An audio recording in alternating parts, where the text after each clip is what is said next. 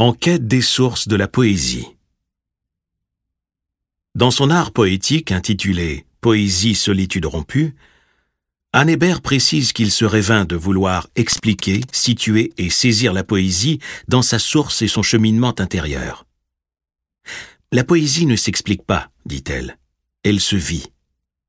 Par ailleurs, l'autrice nous offre d'excellentes pistes de réflexion pour approcher au plus près de ce lieu de langage énigmatique où l'œuvre prend racine. Ce qui devrait nous permettre de répondre aux questions suivantes. Comment pourrait-on se représenter cet espace sémantique ou lieu de langage à partir duquel parle le poète? À quelle profondeur se situe-t-il? Quelles sont les attentes du poète? De quels moyens dispose-t-il pour s'exprimer? Je tenterai de répondre à ces questions en m'appuyant sur quelques écrits d'auteurs qui s'y sont intéressés directement ou indirectement. Le sujet est vaste et complexe comme on peut l'imaginer. Il pourrait paraître téméraire dans ces conditions de vouloir en traiter. On voudra bien y voir cependant qu'une ébauche, un modeste aperçu en quelque sorte de certains de ces aspects les plus importants.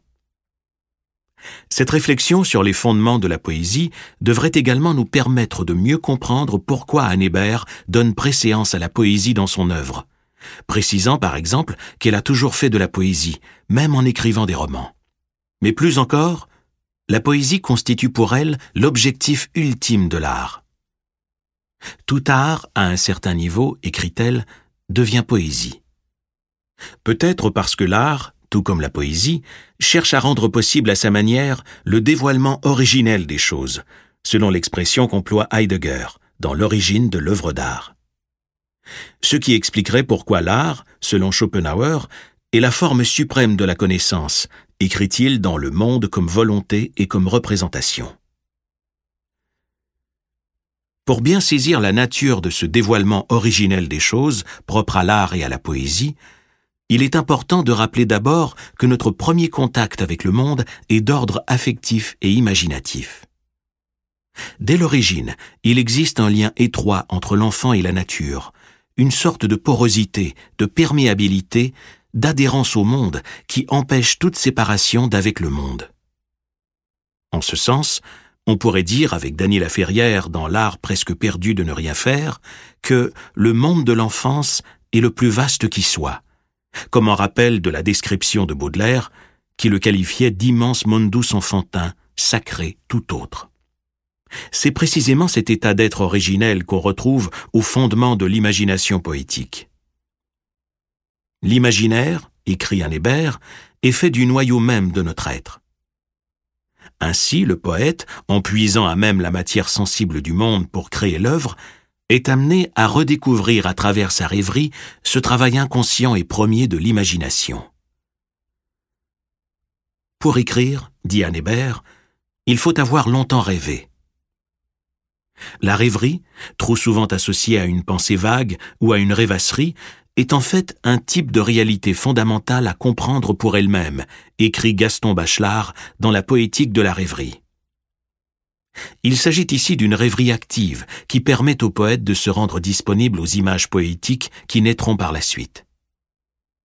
Dans sa rêverie, ajoute Bachelard, ce sont les mots eux-mêmes qui rêvent à travers les images qu'il crée entre eux, et par là font rêver le poète. Il en résulte une suspension du temps qui ouvre vers une toute autre conscience du monde. Mais pour accéder à ce type de conscience, le poète doit d'abord renaître au monde, le poète est au monde deux fois plutôt qu'une, dit Anne Hébert. Et cette seconde vie est aussi intense que la première. Cette renaissance du poète requiert cependant une pleine disponibilité au monde, une qualité de présence particulière acquise à la pointe extrême de l'attention, ajoute Anne Hébert. Il revient ainsi au poète, comme à l'artiste, de dépasser la fausse transparence du monde créé par l'habitude pour retrouver et regagner l'ouverture originelle aux êtres et aux choses. Une fois dégagés du sens utilitaire qu'on leur prête habituellement, une fois libérés de la domestication qu'on leur impose, les choses du monde, c'est-à-dire les choses de la nature et de l'usage, peuvent apparaître aux yeux du poète dans leur étrangeté originelle, parce que perçues comme purs phénomènes à découvrir. La poésie pourrait ainsi se définir en partie comme l'expérience de l'étrangeté du monde, dit Heidegger, soit l'expérience de ce surgissement inexplicable, primitif de la matière dans l'esprit du poète, sidéré devant ce qu'il découvre. La poésie, dit Anne Hébert, colore les êtres, les objets, les paysages, les sensations d'une espèce de clarté nouvelle. Comme si le monde apparaissait soudain dans sa clarté native, originelle, et nous ouvrait à l'émerveillement. Le lecteur de poésie, écrit encore Anne Hébert, est lui-même saisi par l'étrangeté du monde et s'abandonne à l'enchantement, subjugué par une loi nouvelle, totale et envahissante. Par ailleurs, les forces sous-jacentes à cette étrangeté du monde sont à chercher dans l'intensité et l'obscurité des sensations qu'éprouve le poète au contact du monde. Les choses ont toujours une part d'opacité, de mystère en elles, comme les êtres humains. Si la poésie peut nous ouvrir à un sens plus originel du monde, c'est parce qu'elle nous rapproche au plus près de la matière des phénomènes liés au monde sensible qu'on habite, c'est-à-dire la Terre. Non pas comme opposé du ciel, mais bien la Terre dans sa dimension cachée, comme lieu de confusion, informe, inaccessible, écrit encore Heidegger, en retrait dans les ténèbres germinatives d'où origine et retourne tout être et toute chose.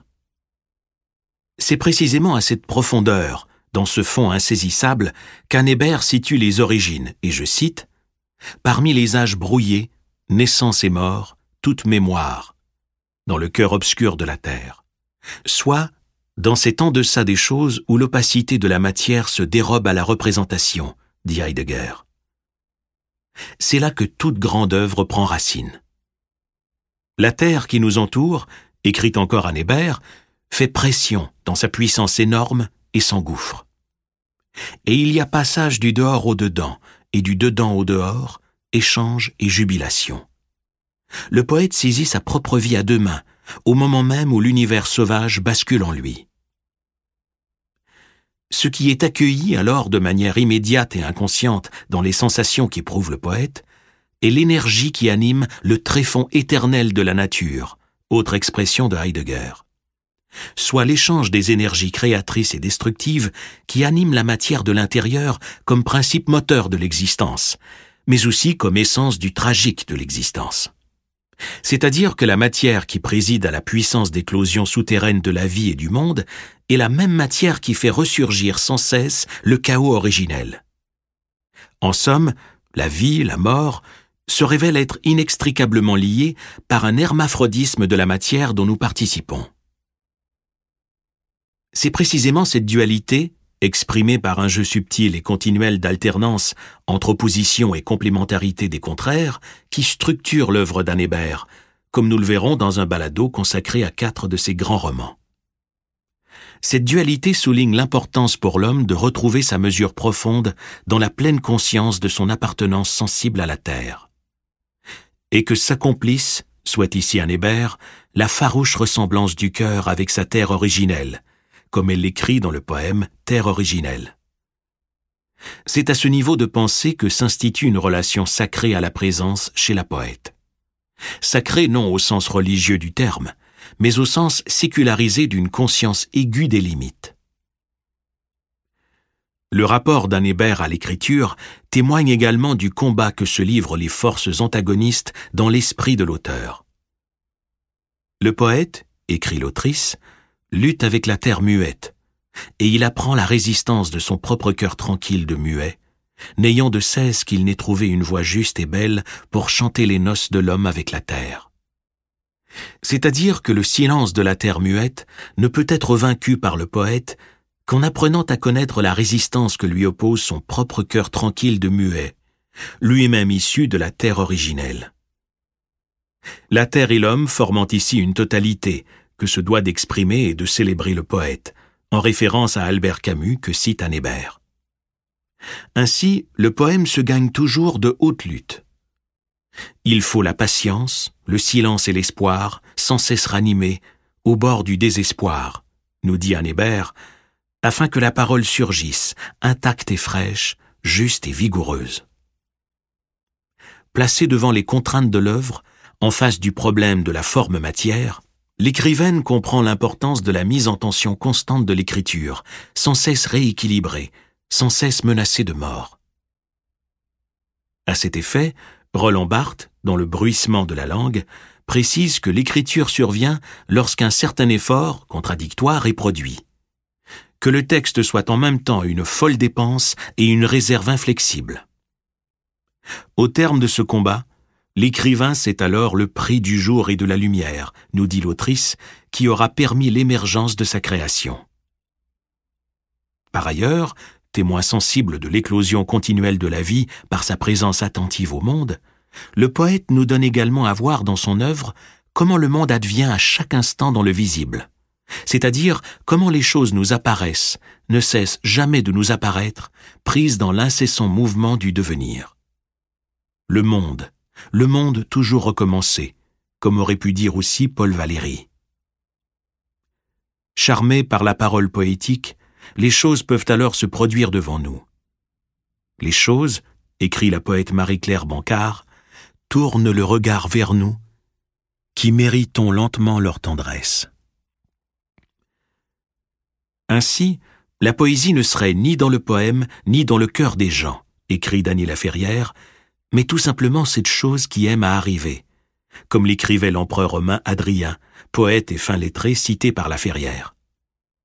Quant au poème lui-même, il serait le rituel qui permet à cette chose d'arriver. En d'autres mots, l'écriture, la poésie, explique Jean Baudrillard, n'est rien d'autre que la projection d'un code arbitraire, d'un dispositif arbitraire, soit l'invention des règles d'un jeu, où les choses viendront se prendre dans leur déroulement fatal. Nous verrons plus loin l'importance attribuée par Anne Hébert à ce qu'elle appelle la fatalité intérieure du poème comme condition indispensable à l'œuvre d'art. Mais voyons d'abord ce que signifie ce déroulement fatal des choses. Originellement, selon Baudrillard, toutes les formes s'expliquent les unes par les autres, ou plutôt s'impliquent nécessairement les unes les autres. Rien n'est neutre, rien n'est indifférent toute chose converge pour peu qu'on arrive à contourner les circuits de causalité, soit ces rapports de cause à effet où s'élabore le sens, en lançant des leurres qui vont déjouer le déroulement objectif des choses et réamorcer leur enchaînement fatal, originel. Le mot fatalité doit s'entendre ici dans un sens particulier. Tout ce qui s'enchaîne hors de nous, précise Baudrillard, aussi bien dans nos rêves que dans le langage, constitue un objet fatal même s'il n'entraîne pas la mort, il implique une dépossession du sujet, il l'entraîne dans le secret, malgré lui, hors de lui, dans une sorte de ravissement, au moment où s'accomplit sa fusion avec l'objet. Aller plus vite que l'enchaînement conceptuel, tel est le secret de l'écriture. Alors que le sens, lui, est toujours en retard. En fait, les choses seraient toujours en avance sur le déroulement de leur cause. Ce qui arrive, écrit le poète Rainer Maria Rilke, cité par Baudrillard, possède une telle avance sur ce que nous pensons, sur nos intentions, que nous ne pouvons jamais le rejoindre et jamais connaître sa véritable apparence. Ainsi, toute chose arrive avant d'être arrivée, conclut Baudrillard. Les causes viennent après. C'est là leur séduction.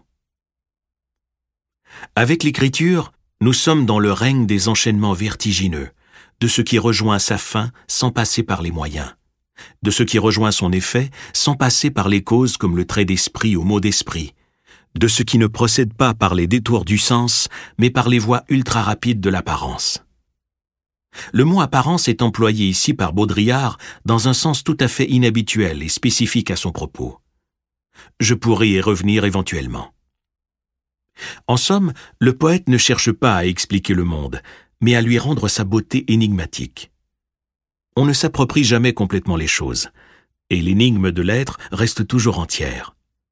Être poète est donc une manière particulière d'être au monde, d'habiter le monde, qui relève d'une attitude existentielle toute particulière. Il faut savoir d'abord que la nature, selon Schopenhauer, est commandée par un élan vital appelé le vouloir vivre, une énergie anonyme, sans origine et sans fin, automatique et opiniâtre, une sorte de grand régisseur universel.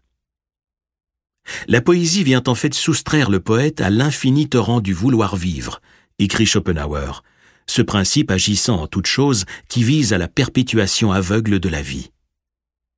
Le poète, en se détachant du caractère utilitaire des choses, en s'abstrayant du principe de raison et de ses rapports de causalité propres à l'explication et la démonstration, perd de vue les raisons d'agir en rapport au désir. Désintéressé, libéré comme sujet, le poète libère à son tour l'objet de son observation qui devient sublimé, magnifié.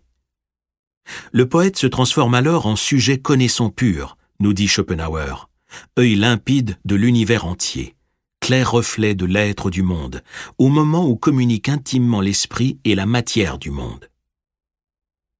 La poésie et l'art libèrent de cette façon la connaissance de sa servitude en rapport au vouloir vivre ou à la volonté, ici avec une majuscule, permettant ainsi au poète et à l'artiste, écrit pour sa part Henri Bergson, de tirer profit d'une puissance cognitive qui excède de beaucoup celle qui est nécessaire pour une volonté individuelle. La poésie naît précisément de cet excédent, ou de cette vie de surcroît, comme l'appelle un Hébert, réclamant son droit à la parole dans la lumière.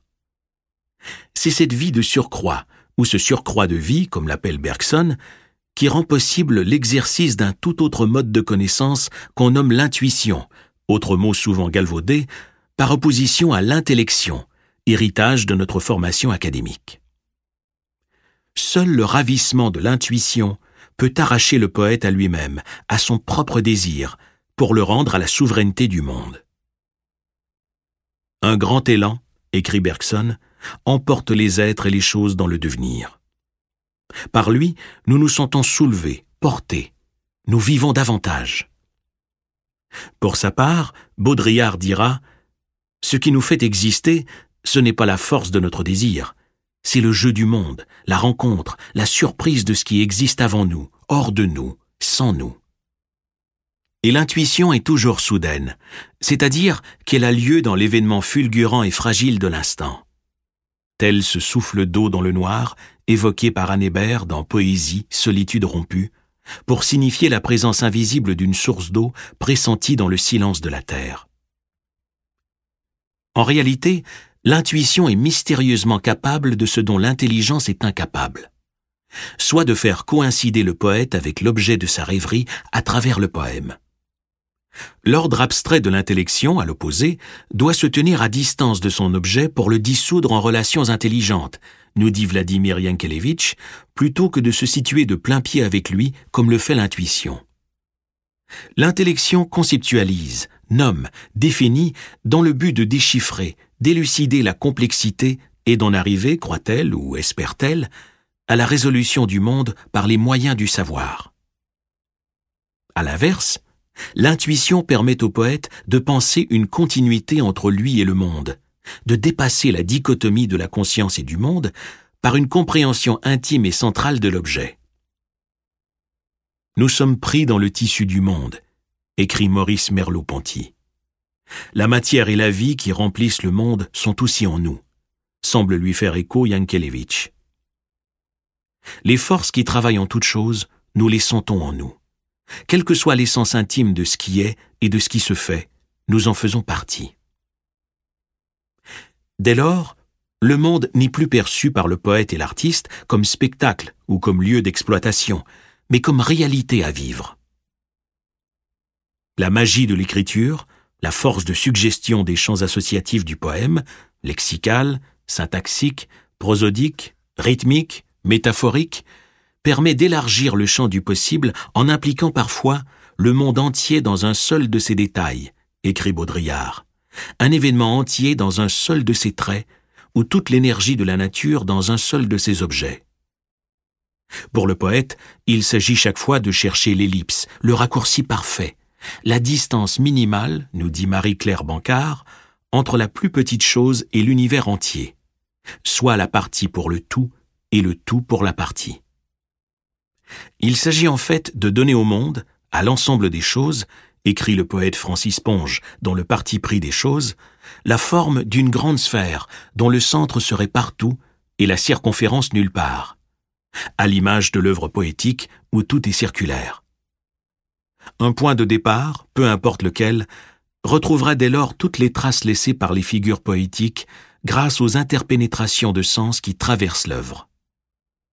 En réalité, ce que découvre l'intuition instantanée n'est pas une chose comme telle, mais bien la résonance, le retentissement que trouve cette chose dans l'univers du sensible, dans le tout qu'elle constitue comme partie et le devenir auquel elle participe.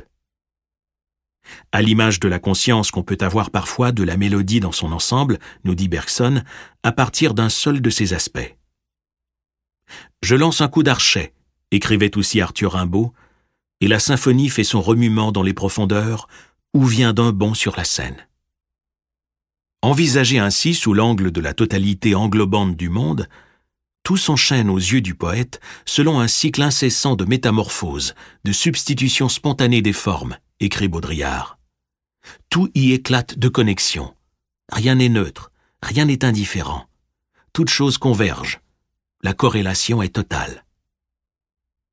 Dans l'écriture aussi, les mots ont la même compulsion à venir s'ordonner comme par miracle, écrit encore Baudrillard, et à suivre leur enchaînement inéluctable ou fatal quand on les laisse jouer librement. Dans le torrent, l'étudiant sensible et perspicace qu'est François Perrault aura une intuition éclairante à ce sujet. Je considérais, dit-il, la formation d'une tragédie classique ou d'une pièce de vers tel un mécanisme de principe et de recettes enchaînées par la seule volonté de l'auteur. Une ou deux fois, pourtant, la grâce m'effleura. J'eus la perception que la tragédie ou le poème pourraient bien ne dépendre que de leur propre fatalité intérieure, condition de l'œuvre d'art. Répétons-le encore une fois. Le mot fatalité doit s'entendre ici dans un sens particulier.